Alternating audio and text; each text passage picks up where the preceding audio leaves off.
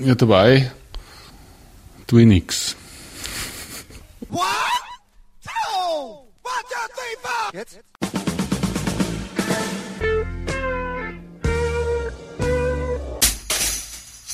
Herzlich willkommen in der Kulturviertelstunde von www.kulturwoche.at und einem Interview mit Hubert von Geusern, der zwar derweil nichts tut, aber diese Pause nutzte, um uns auf sein bisheriges Schaffen zurückblicken zu lassen.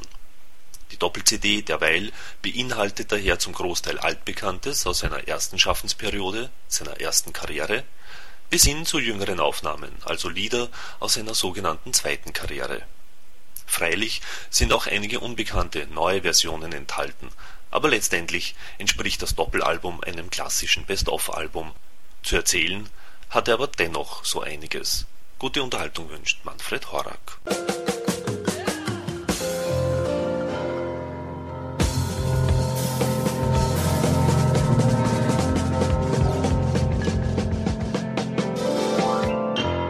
Es geht jetzt nicht darum, dass ich ein Best-of für mich mache, weil das kann man jederzeit machen, wenn ich es möchte, sondern dass es schon für fürs Publikum ist. Aber ist natürlich schwer, weil jetzt jedes Liedl ist wie ein Kind und äh, du sagst nicht gern, also das ist jetzt mein Lieblingskind. Es gibt Zeiten, wo man, wo man vielleicht mit dem einen oder anderen Kind hadert, aber das ändert sich dann auch wieder. Und ich habe da schon auf Einflüsterer gehört, also in, in mein Umfeld, wo ich dann gesagt habe, schau, das ist so eine grobe Liste, aber wir müssen jetzt einfach Sachen wegstreichen. Welche findest du jetzt verzichtbar? Und habe hab mich halt da, da so ein bisschen durch, durchkantelt. Ich hätte mir das einfach nicht trauen lassen, dass ich zu so einem Erfolg komme und so viel Leute ansprich mit meiner Musik. Wie das dann passiert ist, war es eh sowas wie ein, wie ein Rausch. In einem Rausch nimmt man die Sachen jetzt auch nicht, nicht so ganz bierernst. Und wie ich dann aufgehört habe im 94er Jahr, dann habe ich mir schon auch gedacht, okay, jetzt höre ich auf und irgendwann mache ich sicher wieder weiter, aber wie, weiß ich noch nicht und da komme ich dann sicher ganz woanders hin. Was aber nur teilweise gestimmt hat, auch da war also die Fantasie oder die Vorstellung konservativer, als dann das Leben sie ereignet hat. Im Grunde genommen sehe ich jetzt schon, dass es so etwas wie eine Kontinuität gibt in meinem musikalischen Schaffen oder mein, mein, mein Leben, mein musikalisches Leben. Es haben sich gewisse Sachen verschoben von der Wertigkeit her. Die Sachen, die mir früher vielleicht wurscht waren, die sind mir jetzt nicht wurscht. Ähm, die mir früher wichtig waren, die sind mir jetzt wurscht. Aber es sind eigentlich nur immer dieselben Ingredienzien da. Es ist einfach nur die Empfindung und das, das, das subjektive Empfinden hat sich geändert.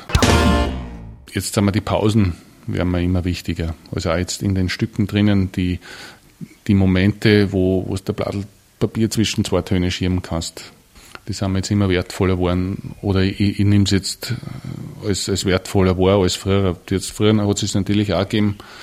Und mit dem Älterwerden denkt man einfach auch über Sachen mehr nach, die, die man gang und gäbe nimmt, wenn man jünger ist, die halt einfach sind, wie es sind.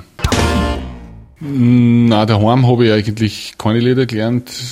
Ich komme nicht aus einer hochmusikalischen oder musizierenden Familie. Ich bin eigentlich der Einzige, der Instrument spielt. Weil mein, mein Großvater hat ähm, Ziehharmonika gespielt, aber so gut wie nie praktiziert, äh, seit ich kenne. Ähm, aber er hat eine gehabt und ab und zu hat er es angegriffen und hat dann hat es dann eigentlich noch eine Viertelstunde meistens weggestellt, weil er gemerkt hat, dass er nicht so spielen kann, wie er es, wie er es gern möchte oder wie er früher vielleicht einmal gespielt hat. Die Volkslieder, die meisten habe ich über Freund eigentlich erst die letzten Jahre so kennengelernt. Natürlich wächst man mit ihr auf, wenn man aus dem Salzkammer gut kommt wie ich. Aber sie sind eher weit weg und mir ist diese, die Szene hat mich eigentlich auch nie interessiert, wo die, diese Lieder gesungen worden sind. Das war mir zu, ja, zu ein, ein zu in sich geschlossener Zirkel, eine Gesellschaft. Und da wollte ich nicht rein, ich wollte einfach äh, ein offenes Leben leben und nicht eins, das genau da aufhört. Es war so, dass ich über meine Kinder oder über meinen Burm der in die Schule gegangen ist und in dessen Musikunterricht so gut wie überhaupt nicht mehr gesungen worden ist, ich mich damit angefangen habe zu beschäftigen, wie Menschen überhaupt zum, zum Singen kommen. Und sie kommen nicht zum Singen über, über komplizierte Lieder. Du musst zuerst einfach einmal mit, mit einfachen Melodien anfangen. Und das nächst kompliziertere sind dann die Volkslieder, wo die Melodien schon ein wenig, ein wenig mehr ausbaut sind.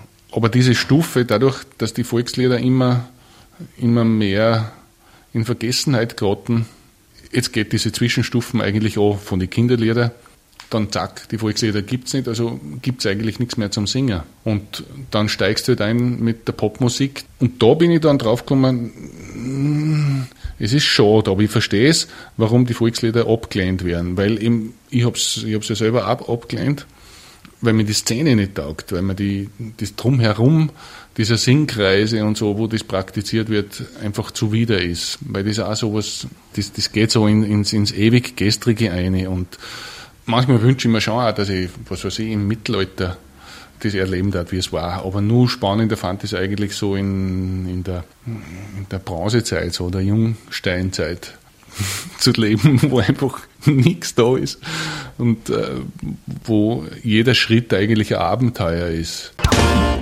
Wie ich dann die Drahtgeschichten gemacht habe, also gerade die, die erste Draht, da habe ich null Gedanken an, an, an Provokation gemacht. Da ich, das war für mich eigentlich so ein, ein, ein habe ich auch drinnen geschrieben im, im Booklet, da habe ich einen Hut gezogen vor die, die solche Lieder geschrieben haben und, und in die Welt gesetzt. Und ich war dann eigentlich sehr, ja, sehr erstaunt, sogar ein bisschen beleidigt, muss ich zugeben, dass sie dann so viel darüber aufgeregt haben dass ich das gemacht habe. Weil für mich war das sehr puristisch. Also da war kein, kein popmusikalischer Ansatz, sondern ich habe das einfach mit meinem Freund, äh, mit unserem musikalischen Verständnis diese Lieder interpretiert und gesungen. Und dass dann noch daherkommen und sich darüber aufregen, dass da ein Klavier dabei ist, weil ein Klavier in der Volksmusik nichts zum Suchen hat und wozu da irgendein so ein Schäberl einen Rhythmus machen muss. Da hat's mich dann eigentlich schon gerissen und sehr viele junge Leute haben das moniert, dass, dass ich da einen Bruch mache in der Tradition, wo der für mich kein Bruch ist. Warum sollte einer, dessen Instrument Klavier ist, nicht auch Volkslieder spielen dürfen am Klavier? Ja, für die Alpine Lawine, da haben wir einen von der CBS damals einen, einen Produzenten ähm, aufgetübelt gekriegt. Und der hat den Auftrag gehabt, die Musik ähm, Ö3-gerecht zu produzieren. Und ich kann mich noch erinnern, bei der Produktion habe ich immer wieder mal gesagt, ja, und das möchte ich gern so haben. Und der Produzent hat dann gesagt, na, das funktioniert nicht. Das kann ich dir gleich sagen, das braucht man nicht einmal probieren weil er hat sich dann darauf berufen, dass er schon, was weiß ich, 10 oder 20 CDs oder Platten produziert hat und eben die Erfahrung hat, was geht und was nicht geht. Und die haben mir dann gedacht, ja, okay, also ist meine erste Produktion, ich kenne mich da nicht aus. Gesagt habe ich, wenn der das sagt, das tut nicht. Und da haben wir halt so, wie er sagt, dann haben wir die Platten auch fertig produziert und dann ist sie aber, hat sie nicht diese Lawine losgetreten und ähm, hat auch nicht das Airplay gekriegt und das war für mich der Knackpunkt. In dem Moment habe ich gesagt, okay, jetzt weiß ich, dass niemand weiß, wie es geht. Und wenn nur irgendwer kommt und sagt, ich weiß, wie es geht oder wie es nicht geht, dann kann er sich schon brausen gehen.